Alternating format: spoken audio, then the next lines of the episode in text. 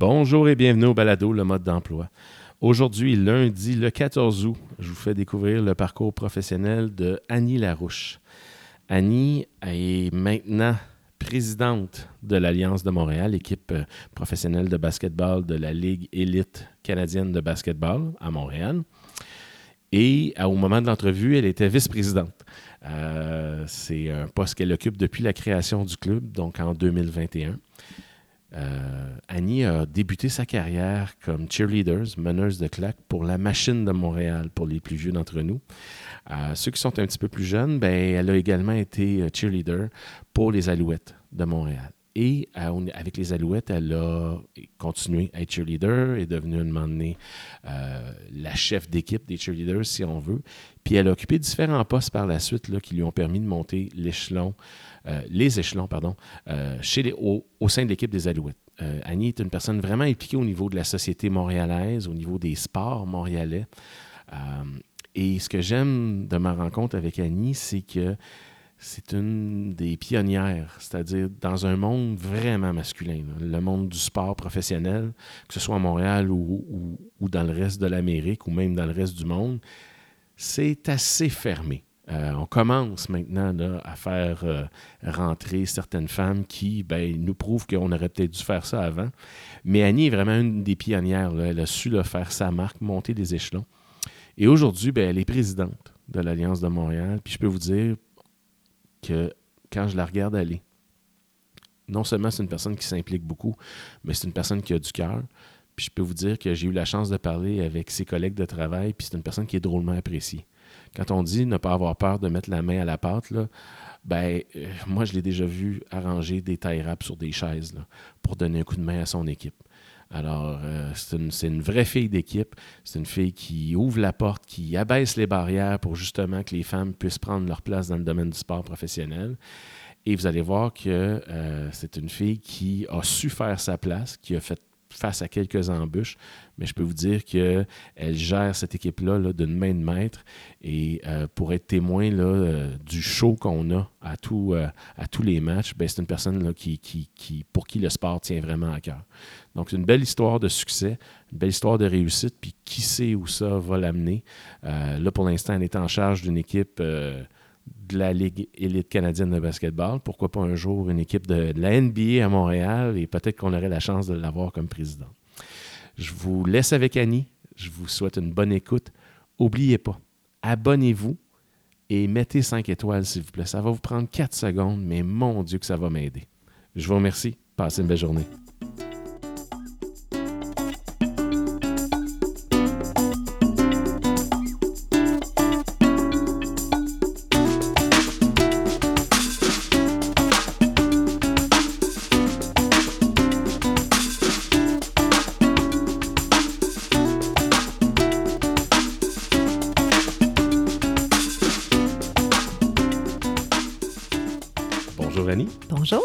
Merci d'accepter de participer au balado. C'est vraiment gentil de ta part. Merci beaucoup de l'invitation. Je sais qu'on est en fin de saison, alors euh, tu as un horaire assez chargé. Annie, écoute, euh, je t'amène dans ton passé. Donc, euh, on prend la DeLorean, on, on retourne à tes années de secondaire, donc quand tu avais 15, 16, 17 ans. Est-ce que tu avais déjà à ce moment-là un rêve de carrière ou une idée de ce que tu voulais faire? à l'époque, je me dirigeais en droit.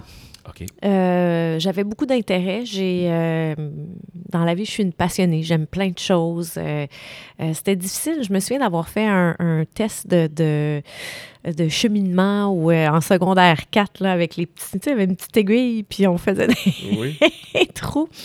je savais à ce moment-là que j'avais une facilité pour l'organisation, la planification. mais à l'époque, on avait dit ça, c'est parfait pour une secrétaire. Euh, donc, finalement, je me suis dirigée en droit. Euh, j'étais pas certaine à ce moment-là si je voulais être notaire, avocate, euh, quelle branche m'intéressait. Alors, on m'avait suggéré de faire une technique où on explorait le droit administratif, le droit criminel, le droit civil, le droit du travail, etc. Donc, on m'avait dit, fais une technique.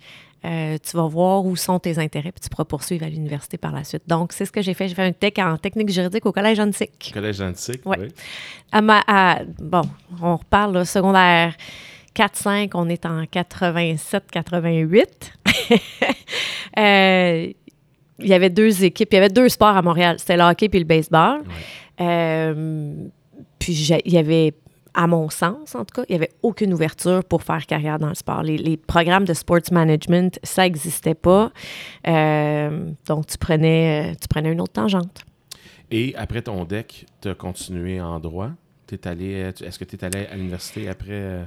Euh? C'est là, là que tout a basculé. Ah, ça. Euh, alors, j'ai décidé de m'inscrire en criminologie à l'université. Euh, je m'inscris à l'université. Entre-temps, j'ai et je travaillais, j'ai eu un poste à temps plein au Palais de justice de Montréal. Donc, en chambre criminelle, j'étais greffière audiencière en chambre criminelle et pénale. Alors, j'ai décidé de faire le cours de soir. alors, je m'inscris.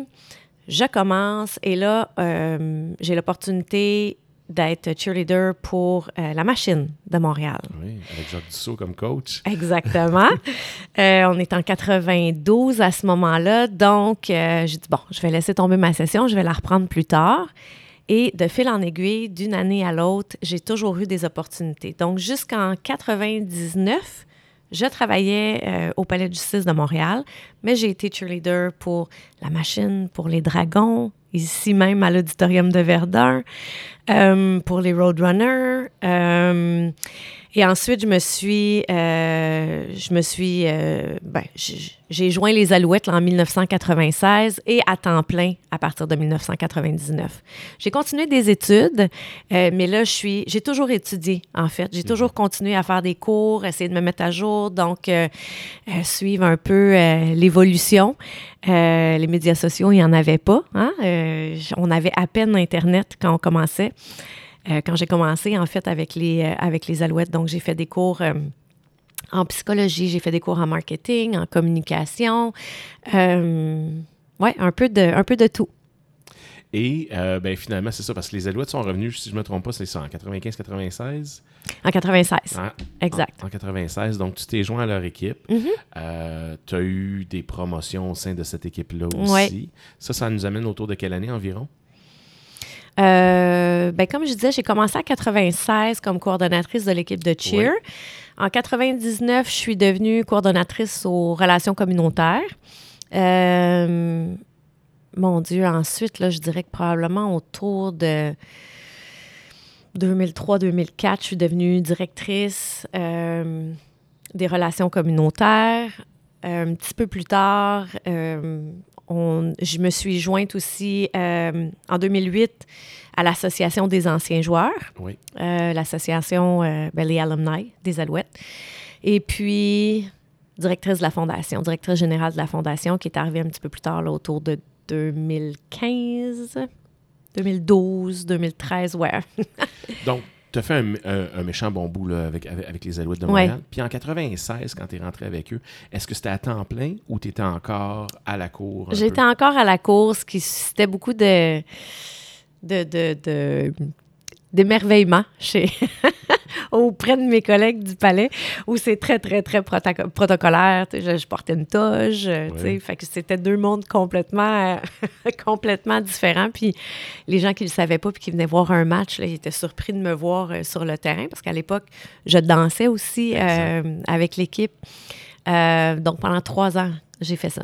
J'ai conjugué les deux puis après ça, autour de 99, justement, quand tu as eu ta, ta, première promotion, ouais. là, c'est devenu un poste à temps plein là, qui, exact. qui finalement est carrément devenu une carrière, là, parce que évidemment, tu as grandi au sein de la famille des Alouettes. Oui. Euh, tu as pris du galon, évidemment. Tu as, eu des responsabilités. Si, on, si je te demandais, dans tous ces emplois-là, lequel t'a le plus stimulé ou satisfait? Ah, c'est une bonne question, mais je le disais un, peu plus tôt, là, moi, je suis une passionnée. Je carbure, je, je, je, je dirais pas que je suis pas carriériste, c'est pas vrai, mais euh, je, il faut, je suis une passionnée. Il faut que j'aie envie de faire quelque chose. Il faut que ce soit un défi. Donc, je carbure pas au titre ou au salaire. Il faut que j'aie un défi. Et dans chacun de ces postes-là, euh, j'ai eu des défis à relever. Euh, c'est probablement pour ça que, bon, quand on arrive à un certain plateau, on m'a offert autre chose, on m'a offert d'autres choses. Donc, euh, euh, j'ai pu vraiment grandir, j'ai rempli mon coffre à outils. Comme je disais, j'ai touché à peu près à tout aux Alouettes, en commençant avec l'équipe de Cheer, mais, mais tout ce qui est marketing, communication, évidemment les relations communautaires. Euh, bon, j'ai géré une équipe de 32 filles pendant 25 ans, donc mon petit cours en psychologie m'a aidé. euh, et puis, euh, ben, c'est ça. Oui, fait que j'ai grandi. J'ai, on m'a souvent demandé, en fait, on m'a demandé récemment si j'étais sur mon X. Et euh, le X, ce que je disais, ce que j'ai réalisé, c'est que le X change au fil euh, des années. Euh, puis je pense que j'ai toujours suivi mon X. Donc, je suis mhm. assez privilégiée, mais j'ai toujours suivi mon cœur. Qu'est-ce que ça me tentait de faire? Euh, de faire des, un emploi ou à faire des tâches où je compte pas les heures. Mon objectif, c'est d'atteindre le but. Ouais. c'est pas de compter mes heures. Tu étais une pionnière. On va parler de l'éléphant dans la salle tu es une femme dans un monde d'hommes où il n'y avait pas nécessairement une grande ouverture à cette époque-là. Mm-hmm. Euh, ouverture qui s'est améliorée avec les années, mais c'est grâce à des personnes comme toi qui ont fait leur place, qui ont prouvé leur valeur, leurs compétences, et que c'était pas seulement réservé à des hommes d'être bonnes finalement dans tout ce qui pourrait être gestion d'une équipe sportive. Ouais. Euh, les Alouettes, évidemment, excuse-moi, les Alouettes ont été une, première équipe qui ont été pionnière aussi, parce que le Canadien, ça s'est fait par après, où ils ont commencé à ouvrir la porte. Est-ce que tu as eu des obstacles? Est-ce que tu as eu des difficultés, justement, face au statut d'être une femme dans un monde de gars? C'est sûr. Ouais, hein? C'est sûr que oui, mais il faut pas oublier, je suis une femme, j'étais une cheerleader en plus dans un monde de gars. Donc, euh, euh, mais je tiens quand même à dire que c'est quand même des hommes qui m'ont, euh, je, vais dire, ouvert les portes, mhm. qui sont venus me chercher. Il n'y a personne qui m'a laissé une chance. Il y a des gens qui ont cru en moi, puis c'est des hommes au départ qui ont cru en moi. Donc, euh, je pense que c'est important de le souligner aussi. Euh, qu'il y, a des, qu'il y a des hommes aussi qui ont été. qui ont eu assez confiance en eux pour laisser une femme rentrer. Et puis, euh, ben, évidemment, j'avais... Euh, on m'a tellement souvent répété, si tu veux monter dans l'entreprise, il va falloir que tu lâches le cheer parce que tu n'as pas de crédibilité. Tu n'auras pas de crédibilité. Ben, j'ai dit tant pis pour vous parce que c'est ma passion. Mm-hmm. J'aimais ça. Donc, j'avais pas envie de lâcher ça. Euh, j'ai été 25 ans avec les cheers, puis j'ai réussi à gravir les échelons. Donc, je, je, je savais que j'avais le potentiel, il euh, fallait le prouver. Donc, quand j'arrivais dans des rencontres, euh, j'étais préparée. Je savais, si je si je comprenais pas le sujet, je partais de là, j'allais faire mes recherches, puis tu sais, j'écoutais, je prenais des notes, euh, puis je revenais à la rencontre d'après, puis j'étais préparée. Donc, c'est les commentaires que j'ai entendus, c'est sûr, puis c'est pas, je pointe personne du doigt, je mm-hmm. parle en général, mais mais j'ai pris ma place. Ouais. je pense que tu as mis le doigt sur quelque chose d'important. Tu as parlé de confiance. Oui. Puis c'est tellement ça. Là. Ouais. Quelqu'un qui est confiant n'aura pas peur pour sa job. Exactement. N'aura pas peur de nommer une personne. Parce que justement, il se dit, ben, je prends des bonnes décisions généralement. Donc si je choisis Annie, c'est un bon choix finalement. Exactement. Puis je, je souligne euh, Larry Smith, évidemment, Claude Rochon, qui, euh, qui sont venus justement, là, qui m'ont sorti du palais pour me faire pour me faire entrer aux Alouettes à temps plein. Ah, puis écoute, je suis sûr qu'aujourd'hui, avec le recul, il doit se dire maudit qu'on a pris une bonne décision. Ben, je ne sais pas s'ils le disent, mais euh, on a souvent, on est encore en contact, puis c'est certain, certain que je suis, je, je suis tellement reconnaissante puis j'ai appris aussi avec eux, j'ai appris énormément.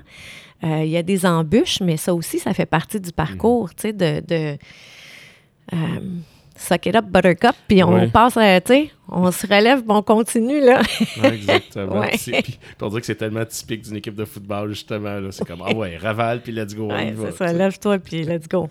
ah, puis, puis tu parles de Larry Smith, je pense que le retour du football à Montréal n'aurait pas pu se faire sans ce monsieur-là. là il a tellement été comme la bougie d'allumage ah, de la renaissance des Alouettes. Oui, effectivement.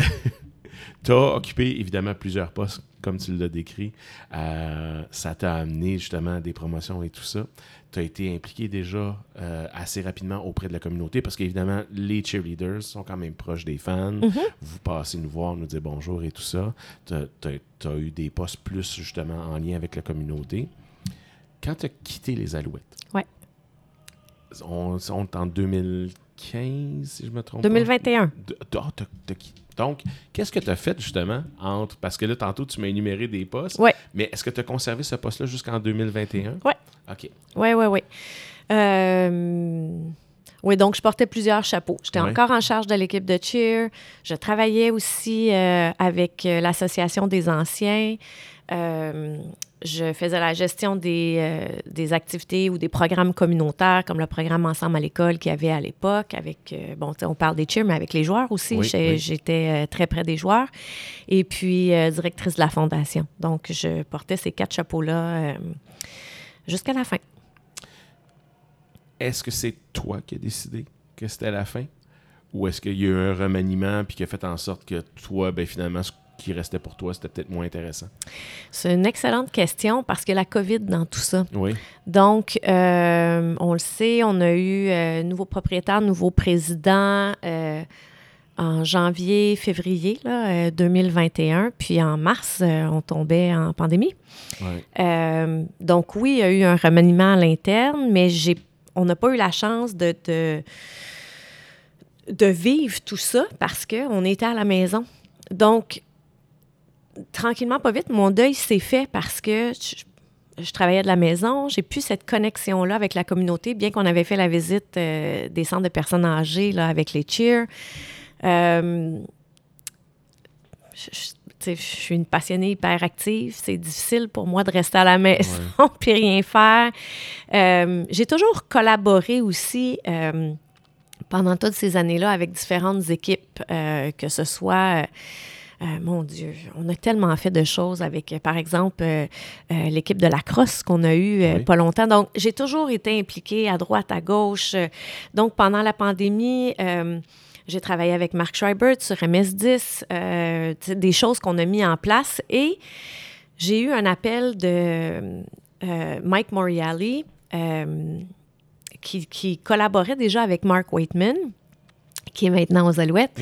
Mark Waitman, avec qui j'ai travaillé bon, pratiquement toute ma vie. Donc, on est, on est très proches. J'ai toujours suivi euh, l'arrivée de, de, la nouvelle euh, ligue de basket euh, via Mike. Mike qui est le commissaire de la ligue et qui est un ancien joueur de la CFL aussi avec les Argonauts et les Tiger Cats. Donc, c'est des liens qui se sont tissés et puis je suivais puis je disais à Mike, écoute, quand, tu voudras une équipe à Montréal, fais-moi signe. Puis alors, il y, avait déjà des discussions qui étaient en cours. On m'a approché. on m'a demandé à ce moment-là il était en négociation de bail et on m'a dit, a un volet communautaire, euh, ça peut nous aider, tout ça. Fait que j'ai mis quelque chose très, très rapidement sur papier. On a fait une rencontre, puis là, il m'a dit, on t'offre le poste. Quel poste? J'étais un peu confuse, euh, toujours en, visioconférence. Et puis là, j'ai dit OK, OK, euh, euh, ben, on veut que tu sois vice-présidente de la nouvelle équipe à Montréal. Puis on veut que tu prennes la relève pour la, négociation, puis bon, la négociation du bail, puis l'intégration de l'équipe j'ai, c'est rare que je suis sans mots, là, mais là, j'ai dit, bon, ben, envoyez-moi quelque chose par écrit, là, puis je, me suis dit, c'est sûr que j'ai pas compris à quelque part. euh, ils m'ont envoyé, un, envoyé un courriel avec un contrat euh, officiel. J'ai réfléchi 20 minutes et j'ai accepté. C'était tellement un beau défi. J'étais rendue là. Euh, j'en ai fait beaucoup aux Alouettes. J'avais plafonné. Euh, puis probablement que, euh, ben c'est ça, on est en pandémie. Pour moi, je vois pas ce qui s'en vient. Donc, cette opportunité-là est arrivée euh, pile poil au bon moment. Exactement. Euh, tu as été une, si je ne me trompe pas, une des premières, si ce pas la première personne qui a été nominée, justement, avec l'annonce de cette nouvelle équipe-là. Exact. Ouais. ton, ton poste, c'est vice-présidente aux opérations. Oui. on va en parler un petit peu, évidemment, de qu'est-ce qu'est-ce que ça comporte dans ton quotidien. Ça comporte beaucoup de choses. Euh, ça fait maintenant deux ans que Montréal a une équipe de basket à Verdun qui s'appelle l'Alliance de Montréal.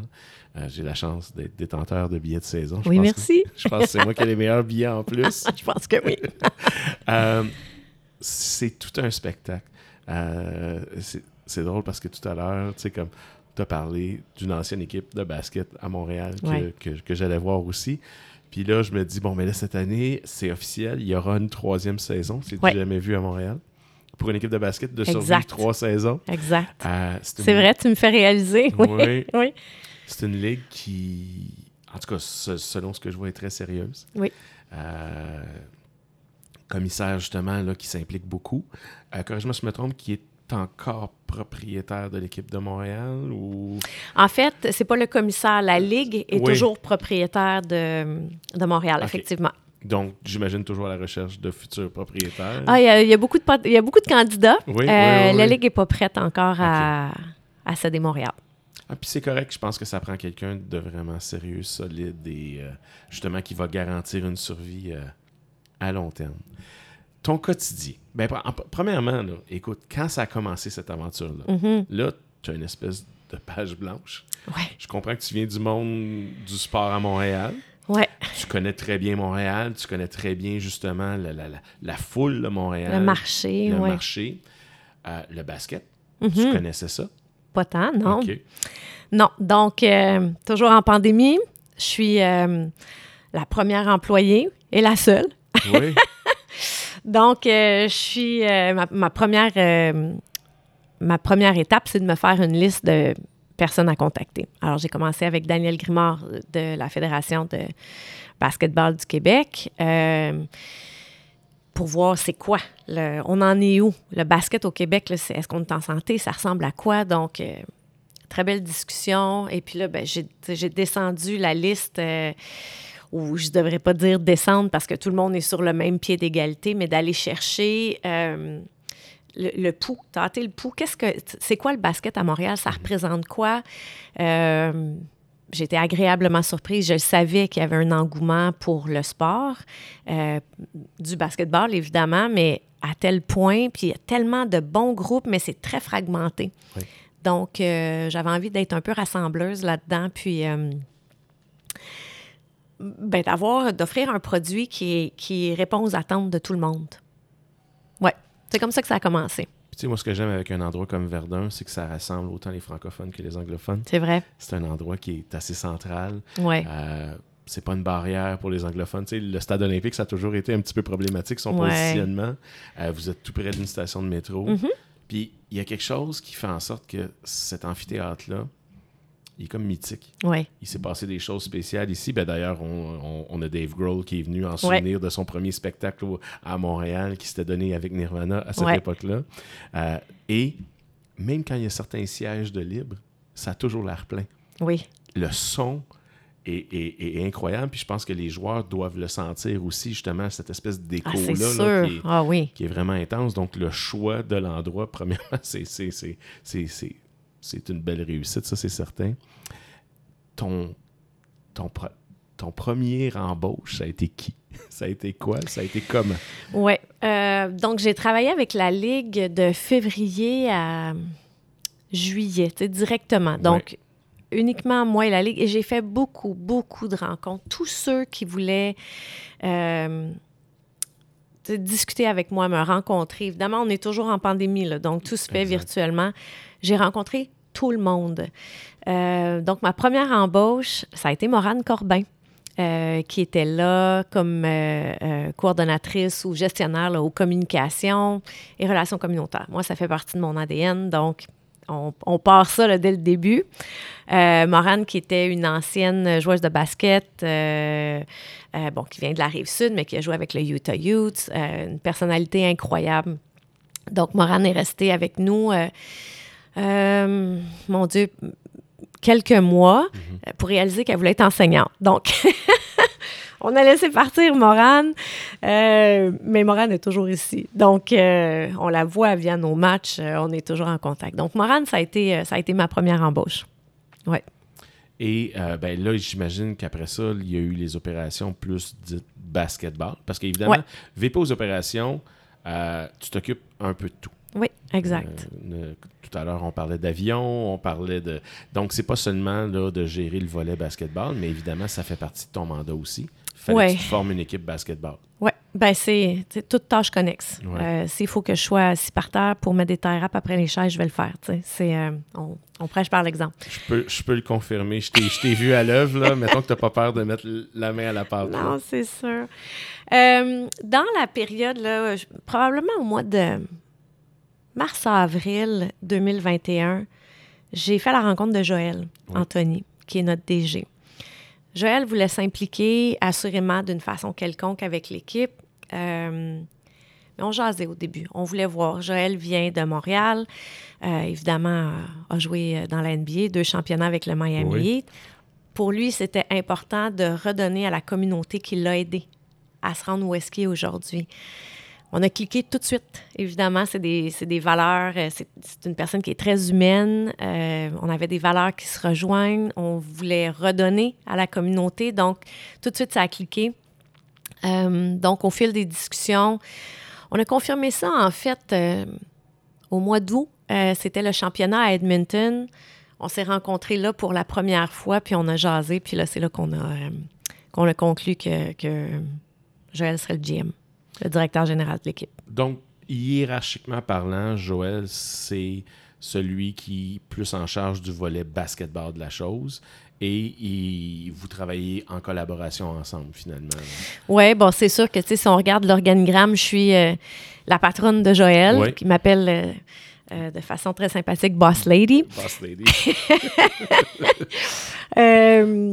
Mais évidemment, là, dans, le- dans le quotidien, euh, on, on collabore ensemble. là. On, est, euh, ouais, on a une belle complicité.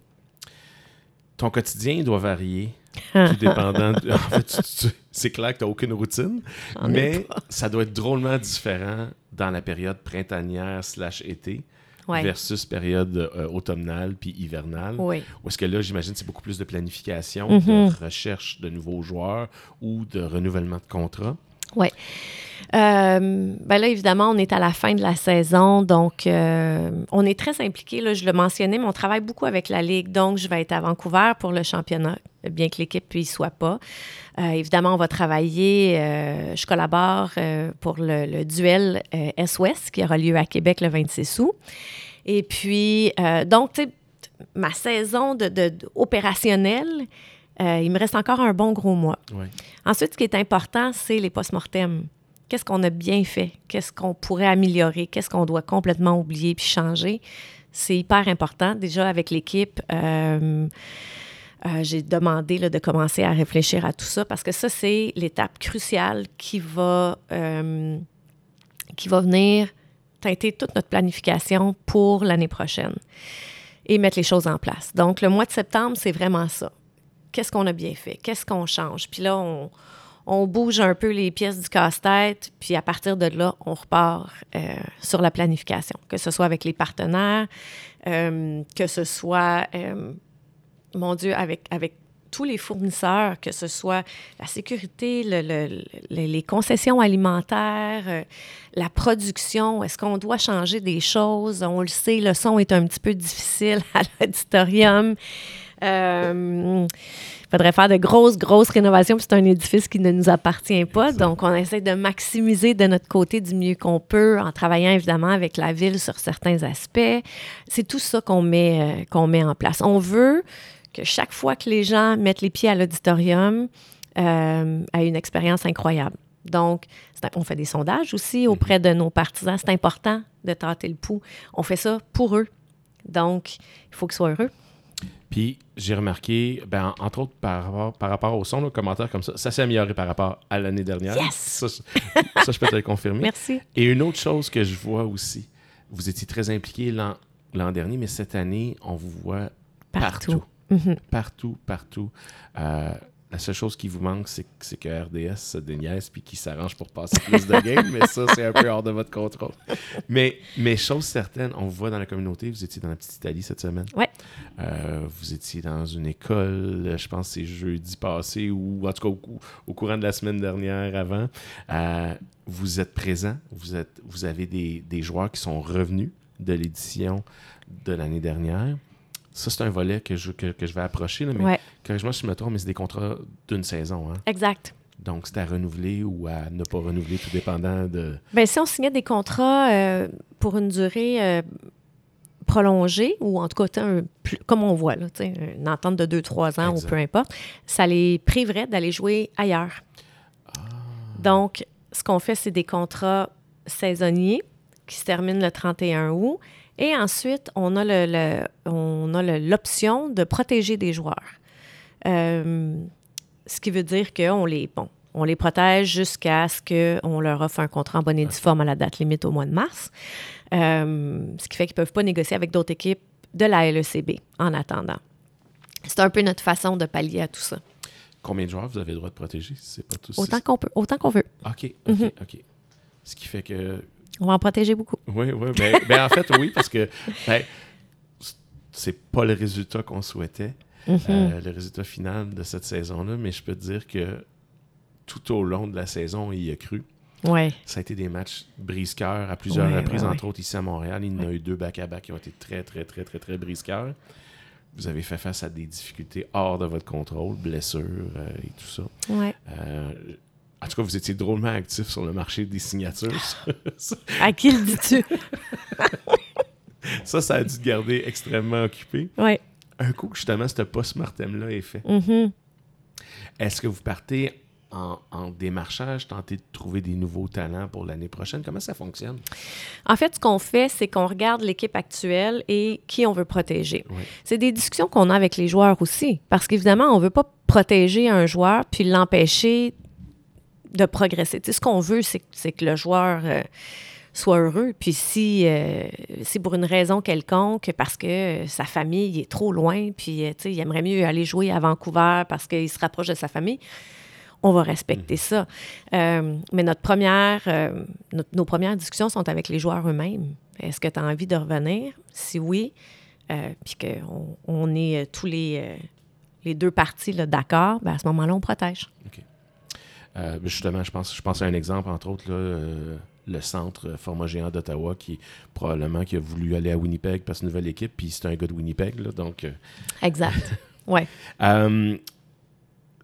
et ces nouveaux joueurs-là américains qui mm-hmm. viennent, vous les dénichez comment? Ouais, c'est la job à Joël. Ouais, hein? c'est la, c'est le, c'est ça, c'est le, c'est Joël qui fait le, euh, le recrutement euh, avec son équipe. Bon, il y a Ibrahim et Pierre aussi qui, euh, qui travaille beaucoup avec lui. Donc, je, je, je ne m'immisce pas vraiment dans, cette, dans ce processus-là, dans le sens que Joël est beaucoup mieux qualifié que moi hein, pour savoir si le, le, joueur est bon ou pas. Je vais plutôt regarder tout le volet administratif. Est-ce qu'on respecte le quota? Est-ce qu'on respecte les budgets? Est-ce que, bon, tu sais, euh, contractuellement, mais, euh, euh, mais c'est des discussions qu'on a ensemble, c'est sûr. Toi, s'il y avait une équipe à Québec, ouais. tu verrais ça comme, comme un plus? C'est sûr. Hein. C'est une belle rivalité. Oui, oui. oui. J'ai déjà, bon, évidemment, des discussions avec les gens de Québec pour le duel. Puis on avait une rencontre hier, puis euh, justement, les filles disaient. Euh, ah, j'espère qu'on va pouvoir continuer à avoir cette belle relation-là. Mm-hmm. mais voyons, c'est le duel sera sur le terrain, hein? le reste dans les estrades, puis l'administration, euh, on s'entraide évidemment. Donc, je vois ça de façon très, très positive. Si Montréal devient justement une, une équipe qui vient créer un véritable engouement mm-hmm. provincial. Ouais. Bon, les gens aiment bien parler du retour du baseball, de l'arrivée potentielle de la NBA et tout ça. Tu sais que c'est des gros sous, là, donc on l'espère tous, mais est-ce que ça mm-hmm. va arriver? Si ça arrivait un jour, mm-hmm. là, on est dans un monde totalement hypothétique, fait que ça ça met pas ta job en... en... est-ce que c'est quelque chose que tu viserais? d'être peut-être justement en charge de cette équipe de la NBA montréalaise, là, si jamais ça arrivait? Ben, mon Dieu, c'est une bonne question. Euh, encore une fois, tu sais, je vis mon, moment présent. Je suis sur mon X en ce moment. Est-ce que mon X se déplacerait vers une équipe de la NBA? Puis, euh, ben, tu sais, tout dépendant de ce qu'on m'offre, de ce qu'on me propose, est-ce que, tu sais, c'est sûr que c'est intéressant, c'est sûr et certain. Ça arrive quand, ça? ça arrive dans 15 ans, je ne le sais pas, je serai, je serai mm-hmm. probablement en retraite. Mais Donc, il y a beaucoup de il y a beaucoup d'impondérables, il y a beaucoup d'incertitudes puis d'hypothèses. Donc, tu sais, pour l'instant, je me concentre sur ce que j'ai à faire, je veux bien le faire, je veux faire progresser ça. Puis si ça fait en sorte qu'un jour, ça m'ouvre d'autres portes, tant mieux. Dans la gestion que tu fais au quotidien, euh, ça peut paraître simple, mais quand on est sur le terrain puis qu'on le voit courir à gauche puis à droite, on se rend compte qu'une équipe de basket, nous, ce qu'on voit, c'est le jeu. Ouais. Mais il se passe un million d'affaires derrière. C'est comme là, cette année, vous avez intégré le service justement au niveau parterre. Ouais. Euh, vous avez des ventes de billets, des renouvellements, justement. Mm-hmm. On est en période de renouvellement. Ceux qui n'ont pas de billets de saison, c'est le temps de se garocher là. chez vous. oui, exactement. Euh, vous avez des relations médias à faire également. Euh, tu es un peu le visage de cette équipe-là. Mm-hmm. Euh, c'est sûr que Joël a une notoriété NBA. J'imagine quand il se promène aux États-Unis, ça doit. Ben, il doit impressionner. Deux bagues, là, euh, c'est assez rare, merci. C'est assez rare, oui. Il impressionne déjà par son gabarit. En plus, À 6 et 10, là, oui. Euh. Puis, en plus, c'est pas un 6 et 10 juste rectiligne. il est assez costaud, merci. Mais on peut dire que le visage qu'on voit qui est associé à cette équipe-là, c'est souvent toi probablement parce que tu as été la première employée, évidemment. C'est toi qui fais les relations médias, mm-hmm. du, au volet francophone, évidemment, euh, de la province. Je pense que Joël, il parle quelques mots de français. Mais je oh, Joël, il parle bien. Mais, mais il est plus à l'aise de jaser en anglais, je pense. ben, c'est un peu des deux, mais oui, euh, ouais, c'est ça. ça, est-ce que tu aimes ça, ce volet-là? Est-ce que, ben, tu sembles être à l'aise, là, donc euh, c'est plus ça ma question. Est-ce que tu es à l'aise avec ce volet-là? Oui, je suis à l'aise avec ça. Tu sais, mon, mon mon but, c'est pas d'aller chercher euh, de la visibilité pour moi, c'est d'aller chercher de la visibilité pour l'équipe. Donc, je suis à l'aise, j'ai une facilité, donc tant mieux si on peut faire rayonner l'équipe euh, à travers moi. tout simplement. Tu as parlé de défis, justement, de son et tout ça, mais on s'entend que ça, c'est un peu hors de votre contrôle. Vous avez le bâtiment que vous avez. C'est une entente que vous avez avec la Ville de Montréal? Oui. Qu'est-ce qui arrive si, mettons, 3500 places, c'est plus suffisant pour vous. Mhm. Parce que ça va sûrement arriver un jour. Mhm.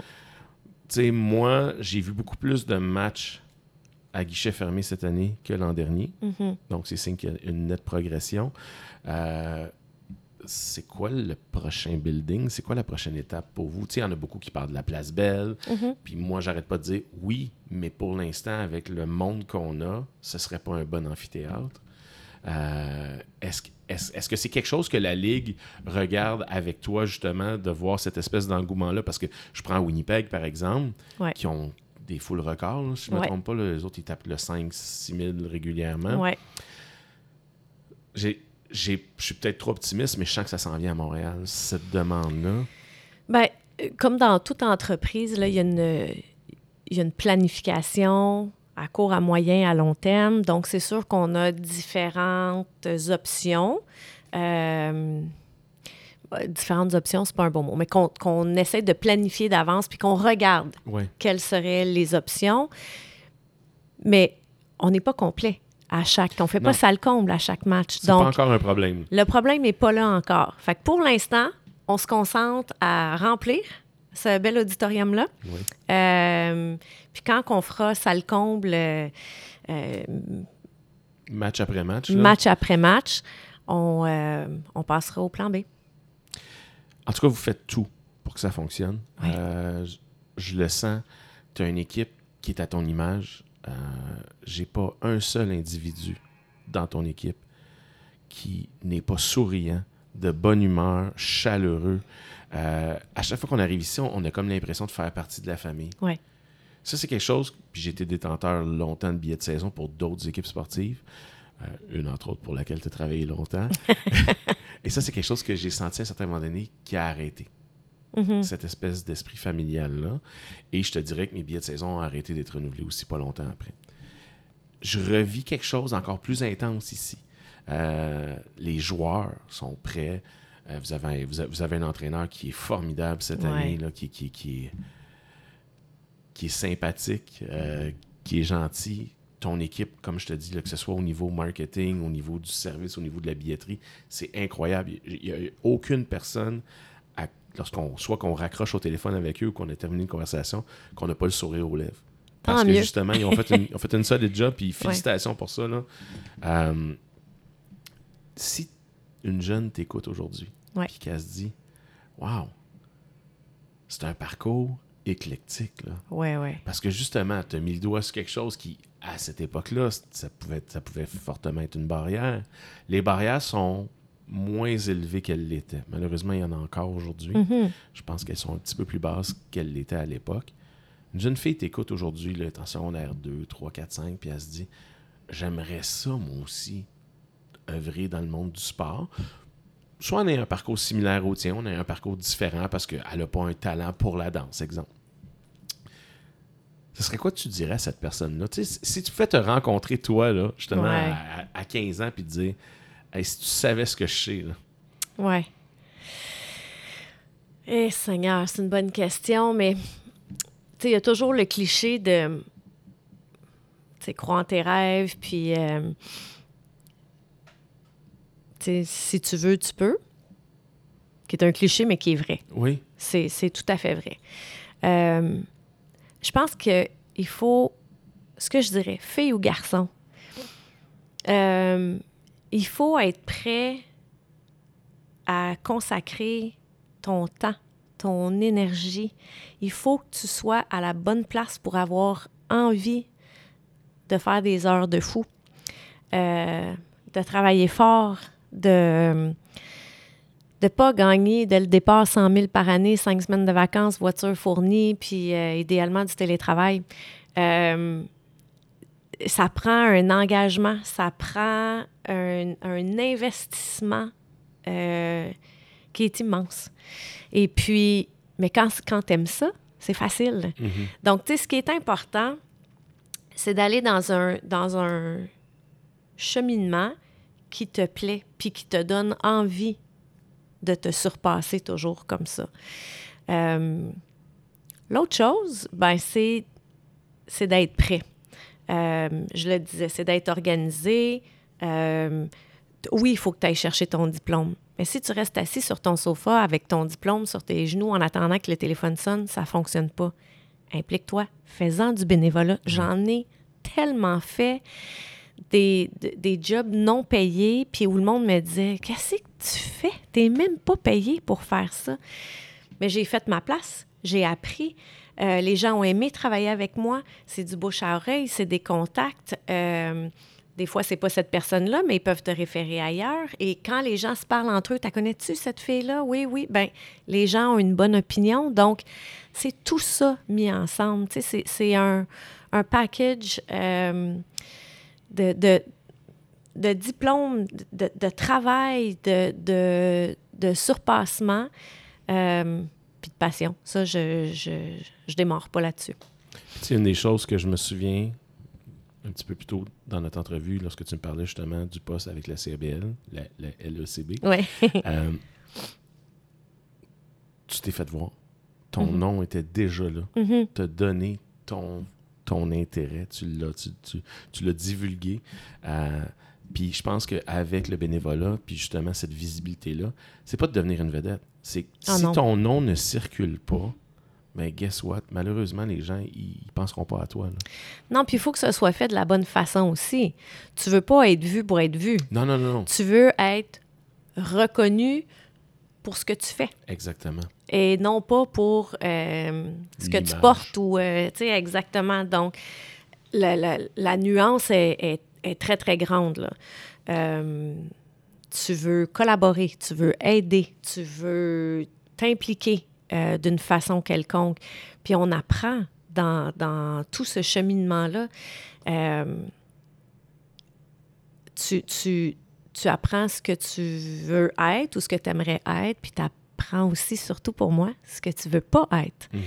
Fait que j'ai souvent, euh, on, on, me demande des fois, euh, euh, tu sais, c'est qui mon idole ou tu sais, comme, c'est qui m'a inspiré? Il y a plein de gens qui m'ont inspiré pour plein de choses. Je pense que j'ai comme un. Moi, je suis allée par la porte d'en arrière. Là. J'ai surtout été inspirée par les personnes comme qui je voulais pas être.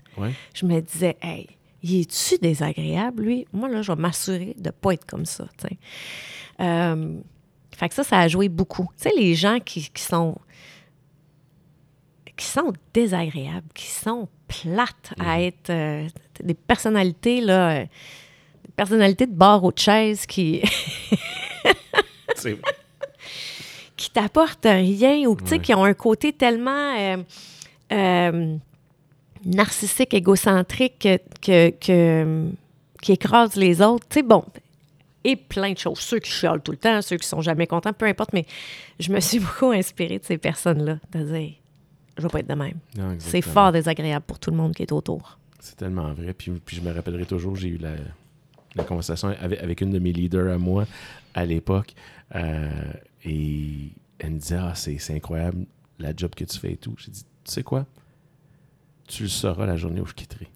Mm-hmm. Si j'ai fait un job incroyable. Si cette équipe-là arrive à fonctionner comme si de rien n'était parce que j'ai quitté, tu pourras dire que là, j'ai fait une bonne job. Exact. J'ai dit, la journée où je saurais me rendre inutile, ouais. j'aurais fait la job idéale. Puis là, elle me regardait, et était comme. Je dis, non, mais j'ai dit, c'est ces gens-là qui font en sorte que ça fonctionne. Mais c'est tellement vrai. Moi, là, je suis juste comme le gars qui dit, hey, je pense qu'on devrait peut-être s'en aller à gauche un petit peu plus parce que je vois un rocher là-bas. Mm-hmm. Mais that's it, là. Si les autres ne veulent pas tourner, on va foncer dans le rocher. Exact. Ouais. Pour vouloir tourner, il faut qu'il y ait le goût d'embarquer dans l'aventure avec toi. Exact. Puis, tu en tant que leader, je te vois aller, tu te promènes tout au long de la partie. Tu fais des affaires clairement qui ne sont pas dans ta description de tâche. J'en ai pas de description de tâche, c'est ça mon problème. Mais je suis sûr que ton équipe te voit aller puis ils font comme ben Annie là, elle, est cool, on a le goût de la suivre parce que tu sais quoi, elle ne demandera jamais quelque chose à nous qu'elle se demanderait pas à elle-même. Mm-hmm. Tu sais puis puis tantôt je te parlais à quel point c'était agréable de jaser avec le monde de ton équipe. Mais, tu sais, ça part de la tête, tout ça. Il n'y a pas personne, personne qui a l'air malheureux. Puis, c'est ça qui est incroyable. Tout le monde a l'air de venir s'amuser. Ouais. Ça n'a pas l'air d'une job, ce qu'ils font. C'est tellement. Euh, ils travaillent tellement fort. sais, on est à temps plein, on est une petite équipe en m'incluant de sept. Donc, euh, c'est énormément de travail pour une si petite équipe. Il faut que ce soit agréable. Ouais. Euh, il faut être conscient aussi de, des rôles et responsabilités de chacun, puis d'être flexible dans tout ça. Euh, il faut que tout le monde à l'interne se fasse confiance aussi. Euh, qu'on commence pas à jouer du coude. Puis, tu sais, je leur dis souvent, tu sais, c'est... On a chacun notre carré de sable, chacun nos tâches, nos responsabilités, notre imputabilité. Euh, mais, tu sais, souvent, on va tous sauter dans le carré de sable de l'autre pour aller l'aider. Tu sais, on mm-hmm. travaille vraiment de façon collaborative. Quand je fais mes entrevues d'embauche, je reçois les CV, je regarde les CV, je passe très vite là-dessus. Euh, pas que ça n'a pas d'importance parce que je le dis, là, j'ai, géré un programme de persévérance scolaire pendant 23 ans, fait que je me contredirais, mais euh, oui, c'est important. Maintenant, qu'est-ce que tu as en dedans? Donc, on jase. Puis, tu sais, souvent, les gens sont étonnés parce que c'est vraiment une entrevue qui est atypique. Mais moi, j'ai besoin de connaître la personnalité. On est une petite équipe, ça me prend une synergie. J'ai besoin de savoir que tu vas t'entendre avec tout le monde, puis que euh, on jouera pas du coude ici. Mm-hmm. Puis, euh, euh, puis on en parlait justement, les employés, l'autre fois. Puis Jordan, entre autres, à la billetterie, disait j'ai raccroché puis j'ai dit à ma copine, j'ai aucune idée de ce qui vient de se passer. Mais je pense qu'elle m'a aimé. je l'ai engagé finalement. Donc, c'est ça. Il y a, euh, le volet personnalité est très, très, très important. Ah, puis ça paraît, parce qu'il y, y, a véritablement une chimie dans cette équipe-là. Je mm-hmm. peux te le confirmer d'un œil externe. Euh, écoute, on arrive vers la fin de l'entrevue déjà. Ouais. Encore une fois, je te remercie là, parce que je sais que c'est ta fin de saison. Puis d'ailleurs, vous, vous, avez un match vendredi euh, à l'étranger. je te laisse la dernière question pour toi. OK. Tu es maintenant dans le siège de l'intervieweur et tu rencontres Annie Larouche. Oh mon Dieu. quelle question tu aurais aimé te poser que je ne t'ai pas posée? Quand est-ce que tu prends des vacances? Oui, c'est une maudite bonne question. Ah, Seigneur. Euh, c'est une bonne question. Euh, est-ce que je suis heureuse? Oui. Ben oui, je le suis. Oui. Ouais. C'est des heures euh, non calculées, je le dis souvent. Les gens n'ont pas idée. Euh, d'ailleurs, si je peux prendre 30 secondes pour parler de notre programme Futur Leader, puis ça répond aussi à, à la question que tu m'as posée tantôt, qu'est-ce que je dirais à une fille du secondaire? les gens ne sont pas conscients de ce qui se passe dans les coulisses d'une équipe sportive. Donc, avec Belle, euh, qui est notre partenaire, on a mis sur pied le programme Futur Leader qui permet à des jeunes du secondaire de venir travailler avec nous pendant un match. Et ensuite, on va les rencontrer à l'école. Donc, c'est ce qu'on va faire cet automne. Et euh, on va aller parler, on va faire des conférences sur qu'est-ce qui se passe dans les coulisses, qu'est-ce que je fais. Tu moi, les gens me demandent euh, Tu fais quoi, toi, l'hiver? Tu travailles dessus Un petit peu. je travaille un petit peu. Euh, ou, tu sais, bon, ma mère qui a compris mon début, qui disait non, non, là, c'est samedi, là, tu fermes ton téléphone. Tu sais. Euh, fait que c'est de comprendre, de démystifier ce qui se passe dans les coulisses. Puis souvent, euh, tu sais, qu'on soit. Si on est sportif, on rêve d'être un athlète professionnel. Beaucoup d'appelés, très peu d'élus, mais tu as d'autres qualités, tu as d'autres capacités qui font que peut-être que tu peux travailler quand même dans une équipe sportive sans être l'athlète. Et de l'autre côté, tu as des gens qui ne sont pas athlétiques du tout, qui ne sont pas vers le sport, mais qui ont des aptitudes incroyables puis qui peuvent venir contribuer aussi dans une équipe sportive. Donc, c'est ça qu'on veut mettre de l'avant. Euh, puis ces programmes-là, euh, ben, ça me rend heureuse. J'aime ça. J'aime ça pouvoir redonner, euh, puis peut-être bâtir la relève de demain. Mm-hmm. Je te remercie, Annie. Merci à toi.